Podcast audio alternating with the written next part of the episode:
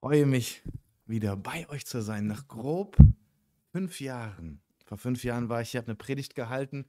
Weiß noch jemand worüber? Ich weiß es noch. Ja? Amen, die Waffenrüstung Gottes. Genau, ihr wart im Epheser. Waffenrüstung Gottes. Ich will erstmal anfangen mit euch zwei. Acelia kenne ich seit ich zehn bin. Genau, das wissen die wenigsten. Acelia kenne ich seit ich zehn bin. Mit Acelia kriegt ihr eine Powerfrau. 1000 Volt. Sie wird Menschen reinbringen in die Gemeinde, die vielleicht für euch ungewohnt sind, die vielleicht anders aussehen und andere Verhaltensweisen haben. Ich denke an einen jungen Mann durch die Mama, der saß im Gottesdienst mit der Käppi, also mit der Mütze, über dem Kopf und hat geschlafen. Wochen, Monate lang habe ich immer gesehen, der schläft. Aber Gott hat auch in seinem Herzen was getan, auch im Schlaf. Ich denke an verschiedene Menschen, die Mama eingeladen hat und Acelia ist groß geworden mit ganz vielen wilden, verrückten Männern und Frauen. Genau, und sie wird so Leute reinbringen. Seid bereit dafür. Freut euch, wenn die Leute kommen. Xavier hat in der letzten Woche mir noch mal etwas gezeigt, was ich euch auch mitgeben will. Eigentlich wäre ich heute nicht hier, weil ich habe die Moderation, ich bin im Welcome-Team bei uns und ich habe niemanden gefunden, der mich ersetzen kann. Den, den er angefragt hat, wollte ich nicht anfragen, weil der sowieso viel dient. Er hat jemanden in der Gemeinde angefragt, ey, kannst du die Moderation für Samuel machen? Ich habe ihn nicht angefragt.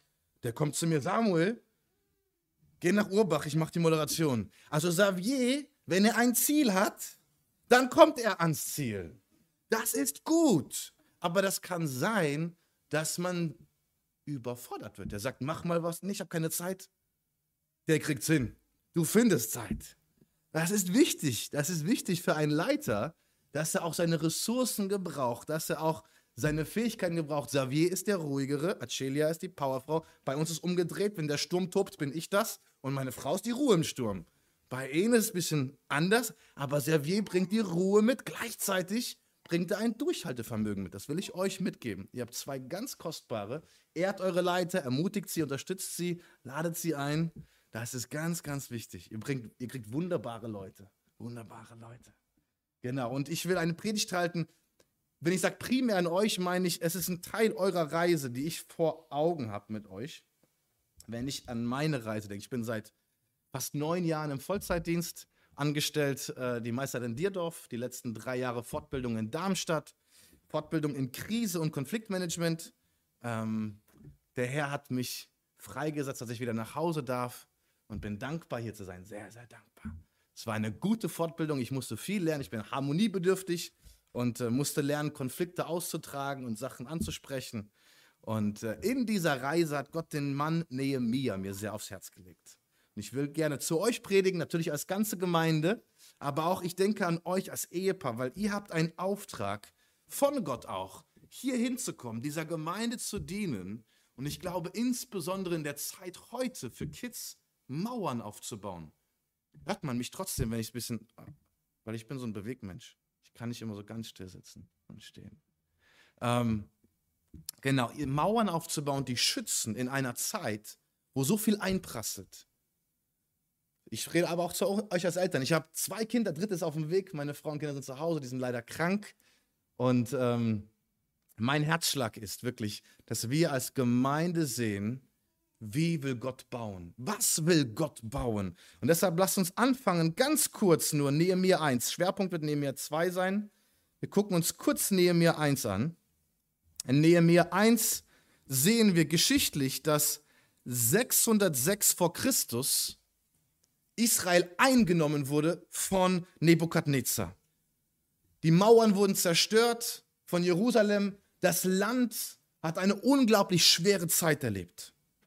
Die waren 70 Jahre gefangen und dann kehrte die erste Gruppe zurück unter Sheshbazzar und die haben den Tempel aufgebaut.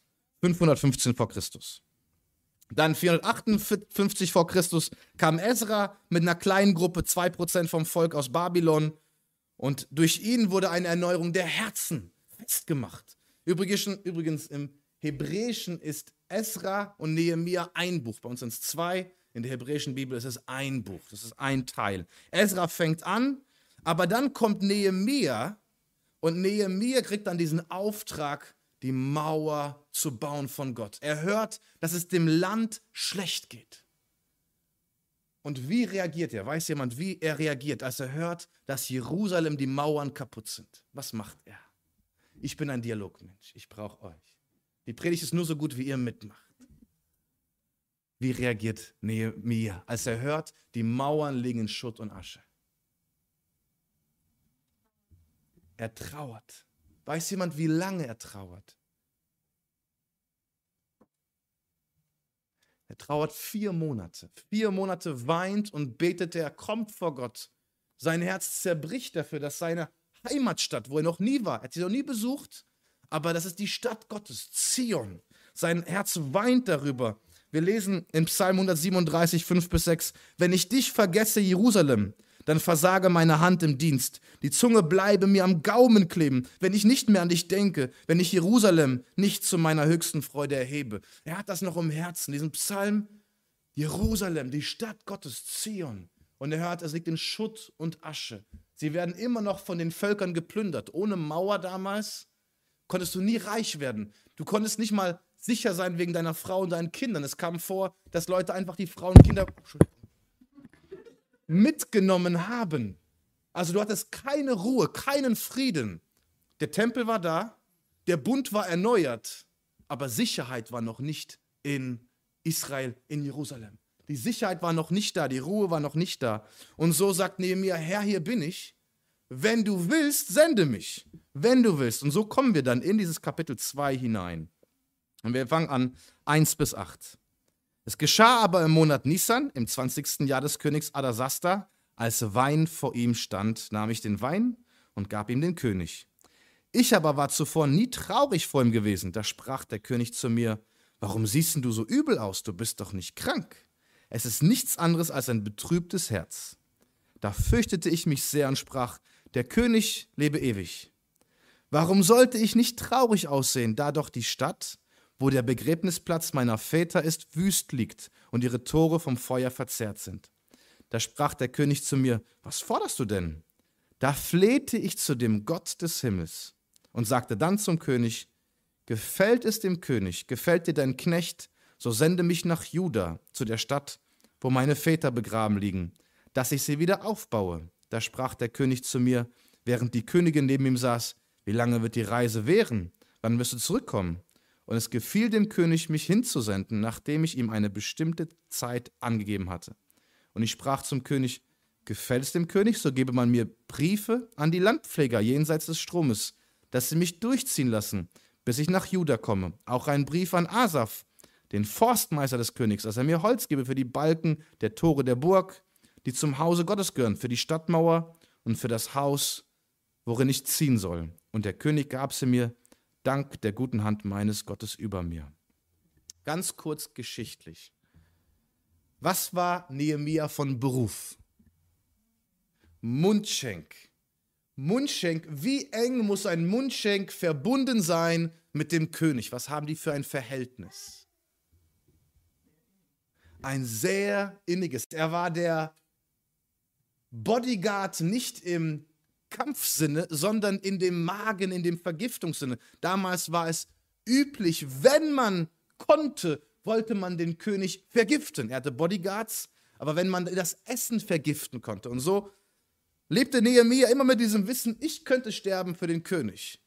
Das heißt aber auch, die hatten eine sehr innige Beziehung im Reden. Die haben Gespräche geführt, die vielleicht keiner mit dem König so führen konnte. Da war ein tiefes Vertrauen da. Aber gleichzeitig gab es Gesetze, wie man sich zu verhalten hat. Und eines der Gesetze war, du darfst vor dem König nie traurig sein, weil es ist eine Ehre, in seiner Gegenwart zu sein. Wenn du traurig bist, vermiest du ja seinen Tag. Und was war die Konsequenz, wenn man traurig war vor dem König? Es gibt ein Gesetzbuch, da steht das drin aus der Zeit. Was war die Konsequenz? Ein Kopf kürzer ein Kopf kürzer. Weil wenn wir lesen, ich fürchtete mich sehr, fragt man sich, du hast einen schlechten Tag, warum hast du Angst? Wir haben doch alle mal einen schlechten Tag. Du durftest keinen schlechten Tag haben, Geschichtlich wurden Menschen dafür geköpft. Also er musste sich dem aussetzen und er hat jetzt vier Monate gebetet, vier Monate Gott gesucht. Ich drehe das ein bisschen so, dass ich euch auch sehe da drüben, ihr Lieben.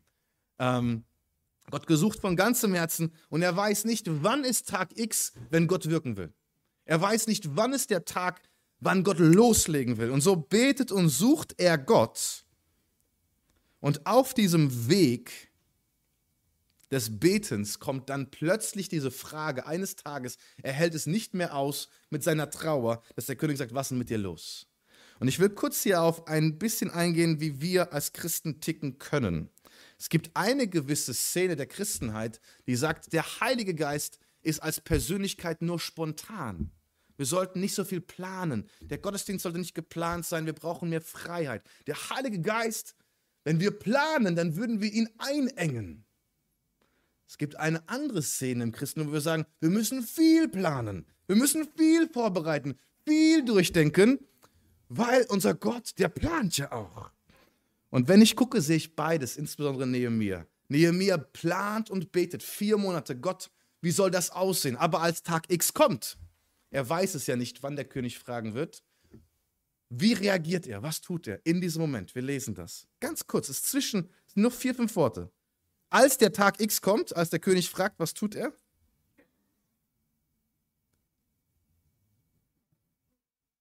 Genau. Ein ganz kurzes Stoßgebet. Er weiß, jetzt geht's los. Ich weiß nicht, wie es ausgehen wird. Er ist spontan bereit. Er hat sich vier Monate vorbereitet. Er sagt, Gott, jetzt hilf mir. Er hat keine Zeit, noch mal eine Stunde zu beten. Gott, jetzt brauche ich dich. Jetzt geht's los. Und Gott hilft ihm. Wie bist du als Mensch drauf, rhetorisch? Du musst mir nicht antworten. Ist für dich Gott jemand, der mehr Planung braucht oder mehr spontan? Wenn du mehr jemand bist für spontan, will ich dich ermutigen, Gott zu bitten, zeige mir, wo hast du auch einen Plan, den du vorbereiten wirst über längere Zeit. Wenn du ein Mensch bist, der Planung und Struktur mag, will ich dich ermutigen, zu sagen, Gott, du hast jetzt mal einen freien Tag von mir, du darfst spontan machen, was du willst. Sag mir, wo soll ich hinfahren? Wen soll ich anrufen? Wen soll ich ansprechen? Seid offen für Gottes Wirken auch spontan. Das, was du vielleicht nicht gewohnt bist, zu sagen, Herr, hier bin ich. Ich finde es immer gut, Übungen zu haben, die man nicht gewohnt ist, weil wir wachsen in einem gewissen Gemeindesystem und Christentum auf. Und so kennt man das von den Ältesten, den Gemeindeleitern und mal etwas zu tun, Gott kennenzulernen von einer anderen Facette. Ich sehe Nehemiah und sage, das hat mich sehr raus. Ich bin nicht der typische Planer. Ich bin eher ein Spontaner. Ich mag es spontan. Und Gott hat mit diesem Buch mich ein bisschen ermahnt, Samuel, hier ist jemand, der vier Monate für ein Thema betet. Vier Monate mich sucht. Und als dann der König sagt, was ist los, wusste er, ich brauche Holz, ich brauche einen Brief, ich brauche dies. Er wusste alles, was er brauchte. Das hat er schon erbetet, das hat er von Gott gewusst. Und er kommt zum König und er ist bereit. Und es gibt Momente, wo ich merke, ich will spontan bereit sein, aber der Heilige Geist erwartet von mir auch Planung. Wer von euch, wie seid ihr? Xavier, du bist strukturiert, planerisch? Achilia, du bist mehr spontan? Ihr ergänzt euch wunderbar. Sehr gut. Sehr, sehr gut. Genau.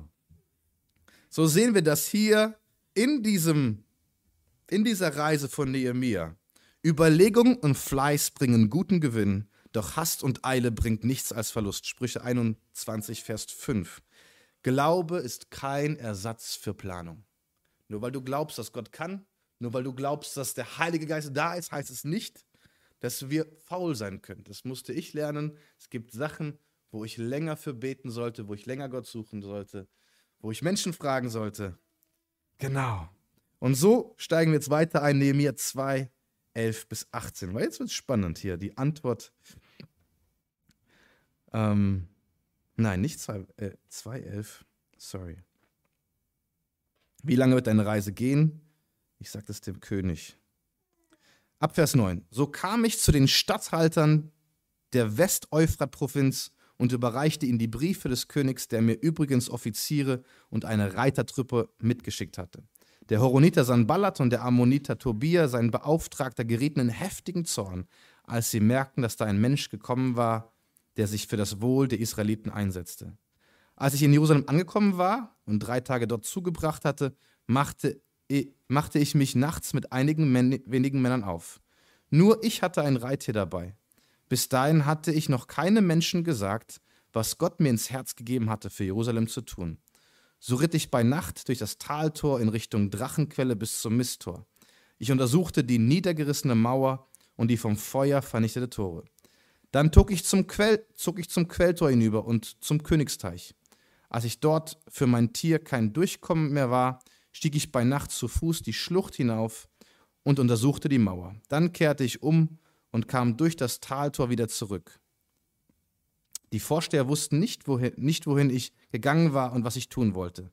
Denn bis dahin hatte ich keinem Juden etwas von meinem Vorhaben erzählt, weder den Priestern noch den Vornehmen, weder den Vorstehern noch den übrigen, die an dem Werk mitarbeiten sollten. Jetzt aber sagte ich zu ihnen, ihr seht das Elend, in dem wir uns befinden. Jerusalem liegt in Trümmern und seine Tore sind verbrannt. Kommt, lasst uns die Mauern wieder aufbauen, damit wir nicht länger ein Gespötz sind. Ich erzählte ihnen, wie Gottes gütige Hand über mir gewesen war, was der König mir gewährt hatte. Da sagten sie, gut, machen wir uns ans Werk, bauen wir, und sie ermutigten, sich gegenseitig dieses Werk zu beginnen. Nehemiah hat vier Monate gebetet, jetzt fängt's an. Für euch fängt es auch jetzt an. Ihr kommt hier an. Wie lange war euer Bewerbungsprozess, euer Suchprozess für eine Gemeinde, wo ihr dienen konntet? Wie lange habt ihr jetzt gesucht insgesamt? Ein Jahr. Ist einiges an Zeit. Einiges an Zeit vergangen. Man hat Gott gefragt, jetzt startet eure Zeit. Ihr kommt an und ich hoffe, ihr wollt was bewegen. Nicht alles einfach nur beim Alten lassen und ihr wollt etwas bewegen. Nehemiah kommt hier an und er will etwas bewegen. Er will die Mauer bauen, die schon seit 150 Jahren nicht mehr steht. Es gab einen Versuch, die Mauer zu bauen, aber die Feinde, die umliegenden Orte, haben das dem König gesagt und gesagt, hört auf, ich erlaube euch das nicht, sonst mache ich euch platt. Es gab also schon mal den Versuch, etwas zu verändern, zu verbessern. Dieser ist schiefgelaufen. Manchmal ist es in der Gemeinde auch so, wir haben Pläne, wir würden gerne was machen und irgendjemand irgendwie etwas versagt. Ich weiß nicht, ob ihr das erleben werdet hier, wo Leute sagen, wir haben das schon mal probiert, irgendwie hat das nicht funktioniert. Kann sein, dass so Gespräche kommen. Wir haben schon mal Hauskreise probiert, wir haben schon mal dies und das probiert. Es hat nicht funktioniert. Und Nehemiah weiß das. 150 Jahre liegt die Mauer brach. Die Leute haben sich schon an diesen Zustand gewöhnt. Es ist kein guter Zustand. Aber sie haben gesagt, dann ist das halt so. Wir werden nie eine Mauer haben. Uns wird es nicht so gut gehen. Wir werden mit Angst leben. Ich glaube, mit unserem Gott, wir werden Angst überwinden. Ich glaube, wir werden Probleme überwinden. Ich glaube, dass mit Gott in der Gemeinde Einheit geschehen kann. Dass mit Gott in der Gemeinde ein gesunder Wachstum entstehen kann. Ich glaube, dass mit Gott viel möglich ist. Aber 150 Jahre hier haben sie gesagt, das ist halt nicht möglich. Wir haben es schon mal probiert. Ich weiß nicht, was ihr erleben werdet. Ich weiß nicht, wie es euch als Gemeinde geht. Ob es gerade motiviert ist oder ob man sagt, ey, Corona war schwierig. Was ich aber sagen kann, ist, wir haben einen Gott, sein Wort ist das gleiche. Sein Geist ist der gleiche. Seine Versprechen gelten heute immer noch. Und seine Gemeinde wird die Pforten der Hölle überwinden. Seine Gemeinde kann bestehen, auch in schwierigen Zeiten. Egal, was die Welt sagt mit Corona, egal was kommt, ich glaube, dass die Gemeinde wachsen kann, dass Menschen verloren sind, immer noch Hunger haben. Ich glaube daran. Und in diesem kommt Nehemiah und bevor er anfängt, sagt er drei Tage erstmal gar nichts. Das finde ich super schwer. Wenn ich eine Idee habe, will ich mit meiner Frau und allen darüber reden. Drei Tage schweigt er und wir lesen nur von einem Tag, aber ich kann mir vorstellen, auch wenn es hier nicht drin steht, dass er drei Tage lang die Mauer mindestens gesehen hat. Einen Tag begutachtet er die Mauer. Ich kann mir vorstellen, aber in den drei Tagen hat er sie gesehen. Und ich glaube, dass viele Tränen geflossen sind, weil die Mauer sah richtig schlimm aus. Und ich soll das aufbauen. Das soll funktionieren? Er musste sich alles genau angucken. Wir lesen von den ganzen Toren. Und wenn wir als Gemeinde Veränderung wollen, wenn wir als Gemeinde Gottes hineinwachsen wollen in das, was Gott für die Gemeinde vorbereitet hat, müssen wir bereit sein, die Schwachstellen uns anzugucken, den Finger auf die Wunde zu legen, sei es in den Ehen, sei es in der Erziehung mit den Kindern, sei es in Leitung, egal wo, wir müssen bereit sein, uns Sachen anzugucken. Ich kam jetzt vor vier Monaten aus Darmstadt zurück und durfte drei Monate in der Gemeinde mehr mich zurückziehen und gucken, wie geht es dem Kinderdienst, Jugenddienst. Und ich bin einfach in die verschiedenen Bereiche rein, habe mit Leitern gesprochen. Habe ich das noch nie gemacht, aber es war so gut für mich. Wo sind Bereiche? Was können wir verändern? Und ähm, ich bin sonst einer, der gerne am ersten Tag schon 100% Gas gibt, aber dann irgendwann zurückrudern muss, weil er nicht alles bedacht hat. Und so durfte ich jetzt drei Monate beten, Gott suchen und durfte in der Gemeinde im Hintergrund ein bisschen dienen. Und ich will einfach auch euch ermutigen in eurer Reise. Du bist mit viel Tatendrang schon da. Vielleicht hast du auch schon Ideen von der Bibelschule. Nehmt euch Zeit, langsam reinzukommen, langsam Sachen aufzubauen. Ähm, Sachen, die teilweise schnell aufgebaut werden, können auch wieder schnell einklappen. Nicht immer, aber es kann sein. Nehmt euch die Zeit in der Ruhe. Nehmt euch die Zeit, die Leute zu fragen, wo seht ihr Baustellen, die wir vielleicht noch nicht sehen? Als Gemeinde, ich weiß gar nicht, wer alles hier Gemeindeleiter ist, aber nehmt euch die Zeit, Gott zu fragen. Wirklich, Gott, was willst du tun? Wo sind die Lücken? Ich denke an David, der sagt, Herr, erforsche mich, erkenne und prüfe mein Herz, meine Gedanken, sieh, ob irgendwo ein gottloser Weg mich verführt, leite mich auf dem ewigen Weg. Psalm 139, 23 und 24. David sieht, ich weiß nicht alles. Herr, zeige du mir, wo noch Lücken, wo noch Probleme in meinem Leben sind. Und auch zu beten einfach, Herr, zeige du uns, wie steht es um uns als Gemeinde? Wo siehst du, dass eine Bauarbeit dran ist? Und ihr legt durch einen Jugend- und Kinderpastor, legt ihr den Wert auf die Kinder. Das finde ich Hammer. Ich finde das sehr, sehr gut. Und einfach will euch weiter da ermutigen, auch zu fragen, Gott, weil diese Zeit, ich finde sie spannend. Ich habe jetzt zwei Kinder, dritte auf dem Weg. Ähm, Kinder erziehen ist nicht einfach. Aber ich habe es aktuell noch einfach. Die haben noch nur uns, die haben noch in der Gemeinde zwei, drei Freunde. Aber wenn die Schule kommt, wenn dann Real Gummi kommt, die nichtchristlichen Freunde, die Einflüsse, wie tragen wir unsere Kinder, ohne sie einzuengen, aber dass sie weiter Jesus lieben? Wie, wie machen wir das? Und ihr seid kein Ersatz für die Eltern. Ich will ermutigen, wir als Eltern haben die erste Aufgabe.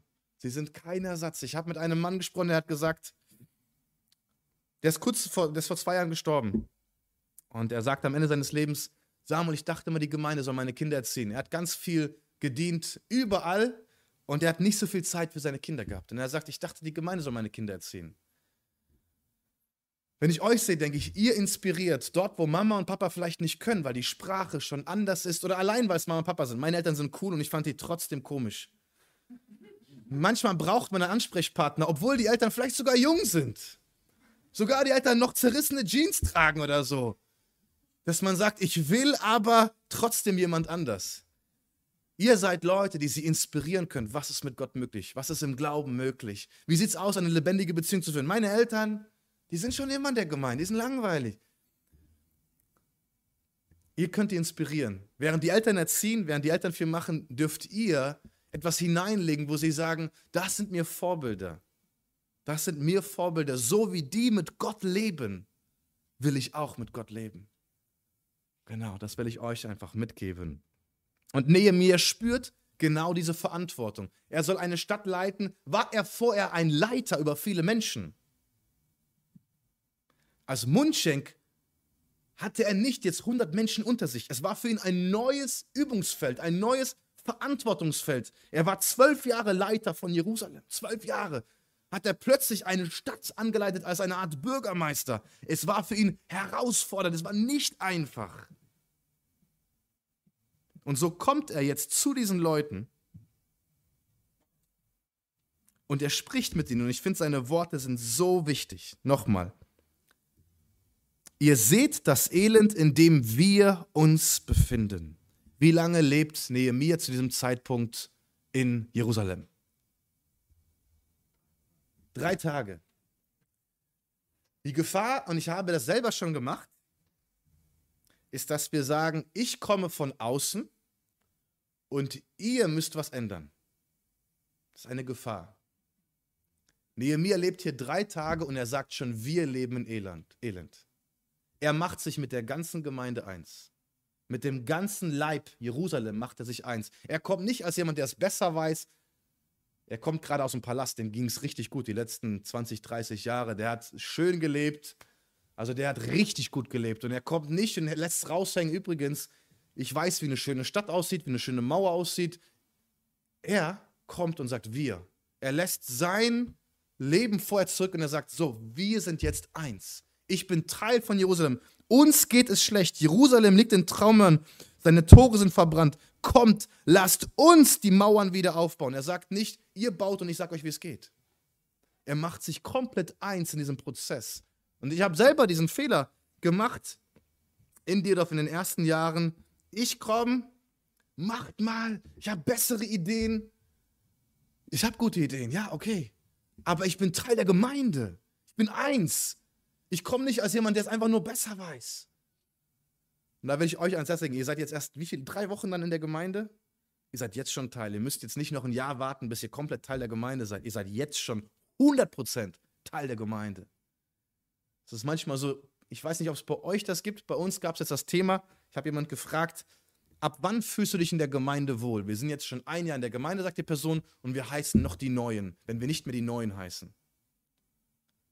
Das ist ein Gedanke, der ich sehr krass fand. Ich weiß nicht, wer hier Großmeischheit kennt. Ich hatte in der Klasse ein paar Mäster. Seid ihr in Mescht? Wohnt ihr in Mescht? Ich habe gehört, man ist nur Mäster, wenn Oma und Opa mindestens da geboren sind. Sonst ist man, auch wenn man 40 Jahre da lebt, immer noch nicht Mäster.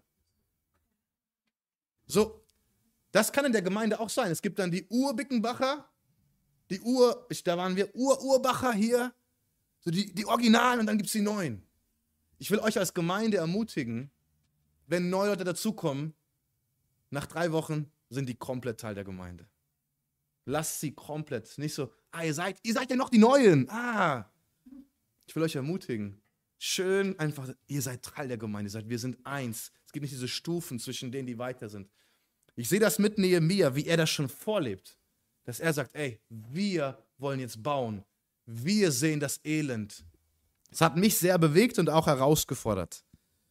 Und dann erzählt er, wie Gottes Hand ihn geführt hat. Und es kommt ein Vertrauen, es kommt eine Hoffnung, es kommt ein Mut hinein in diese Gruppe, die schon jahrelang verzweifelt leben, jahrelang ohne Mauer leben. Es kommt ein Mut und eine Hoffnung rein, weil Nehemiah weiß, Gott hat mich geführt. Er erzählt von dem, was Gott getan hat.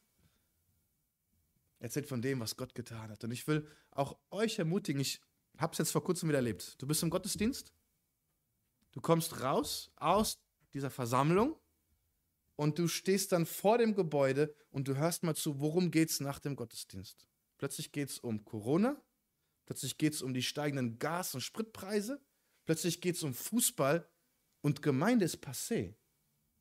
Gemeinde ist passé. Erzählt von den guten Werken Gottes. Nach dem Gemeinde ist vor der Gemeinde. Das Leben geht ja weiter mit Gott. Es ist ja nicht so, jetzt haben wir Gottesdienst und dann gehen wir raus, jetzt sind wir normale Menschen.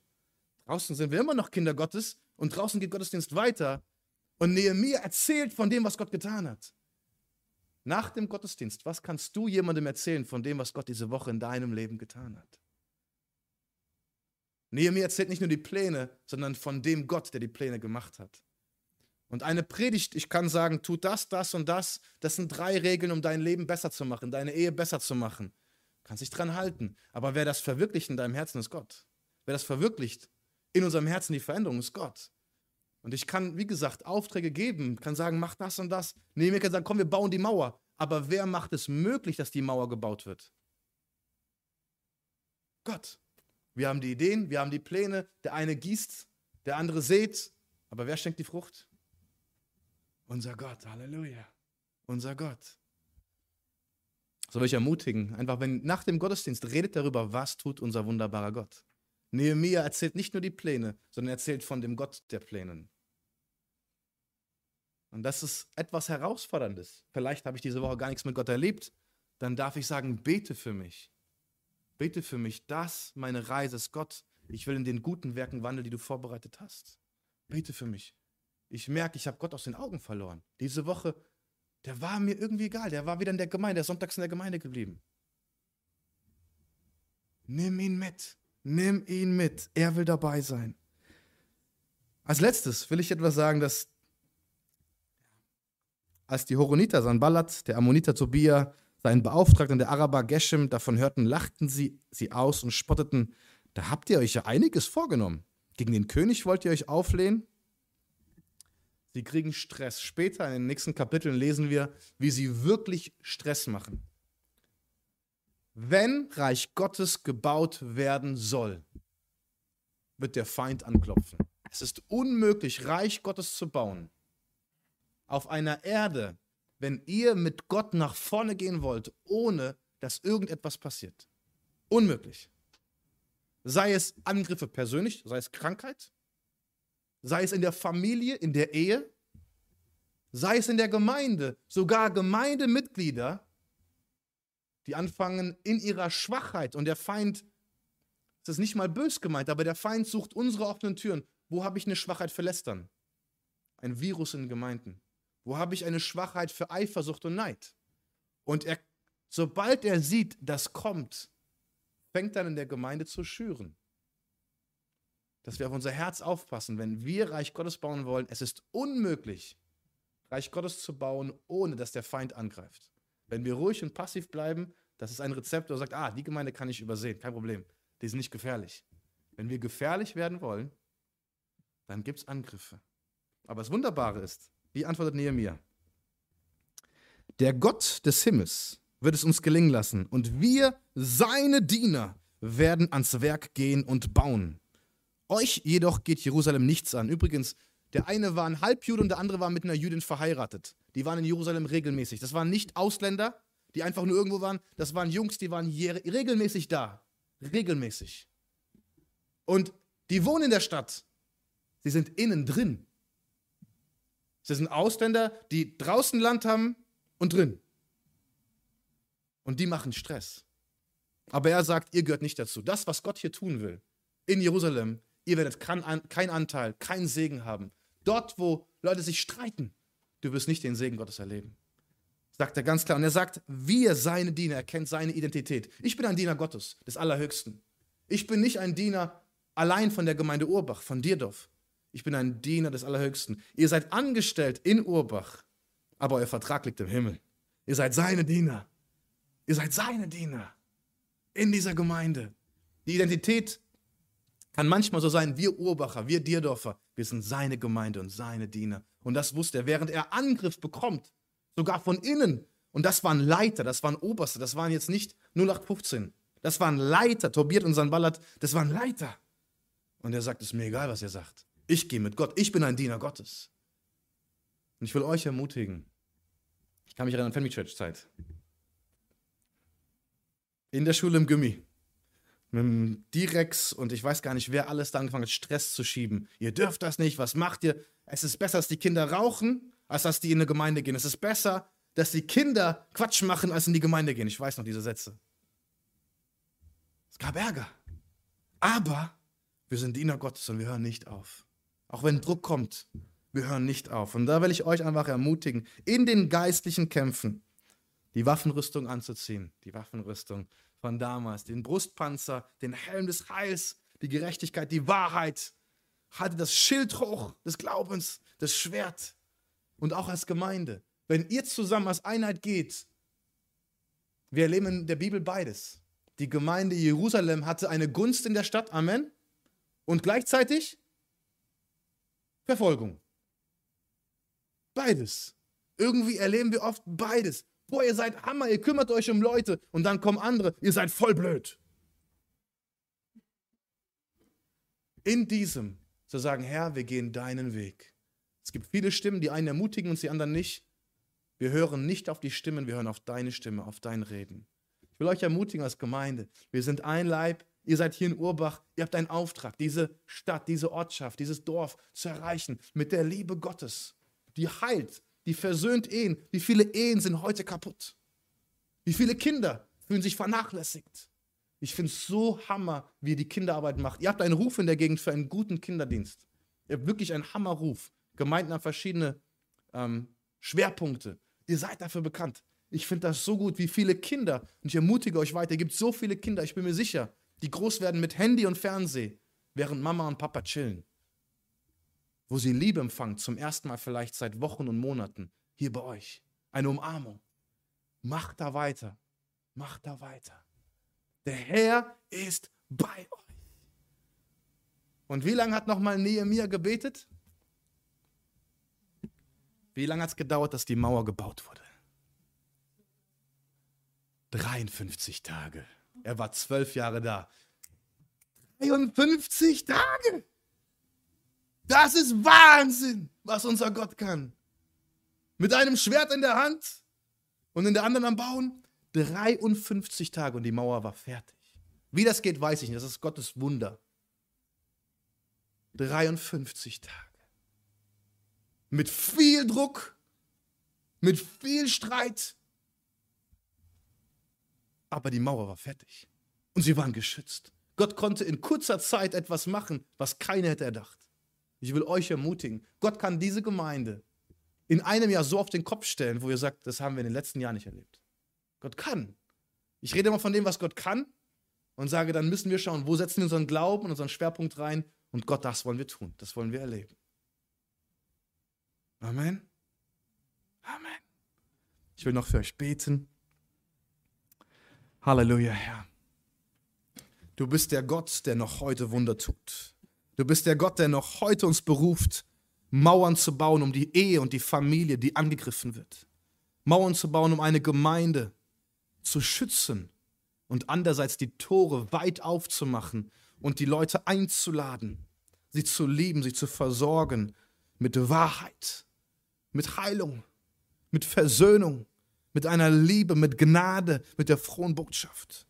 Und ich bete dir für diese Gemeinde, Herr, dass du durch sie dein Reich baust, dass dein Reich komme hier und dein Reich besteht in Frieden, in Freude in einer Zeit von so viel Angst, von Fragen. Besteht in Kraft, nicht in Angst, in Gerechtigkeit. Baue dein Reich durch deine Gemeinde hier. Und bete auch ganz gezielt für Xavier, für Celia, Herr, dass deine Diener hier, dass sie deine Gunst erleben, dass sie hier ein geistliches Zuhause finden und dass sie wie Nehemiah geführt werden. Was sind die nächsten Schritte? Wir brauchen Holz, wir brauchen die Briefe. Was auch immer Nehemiah brauchte, er wusste das und so kam es dann. Und so bete ich, Herr, du kannst Gunst schenken. Ein König, der gottlos ist, macht die Türen weit auf.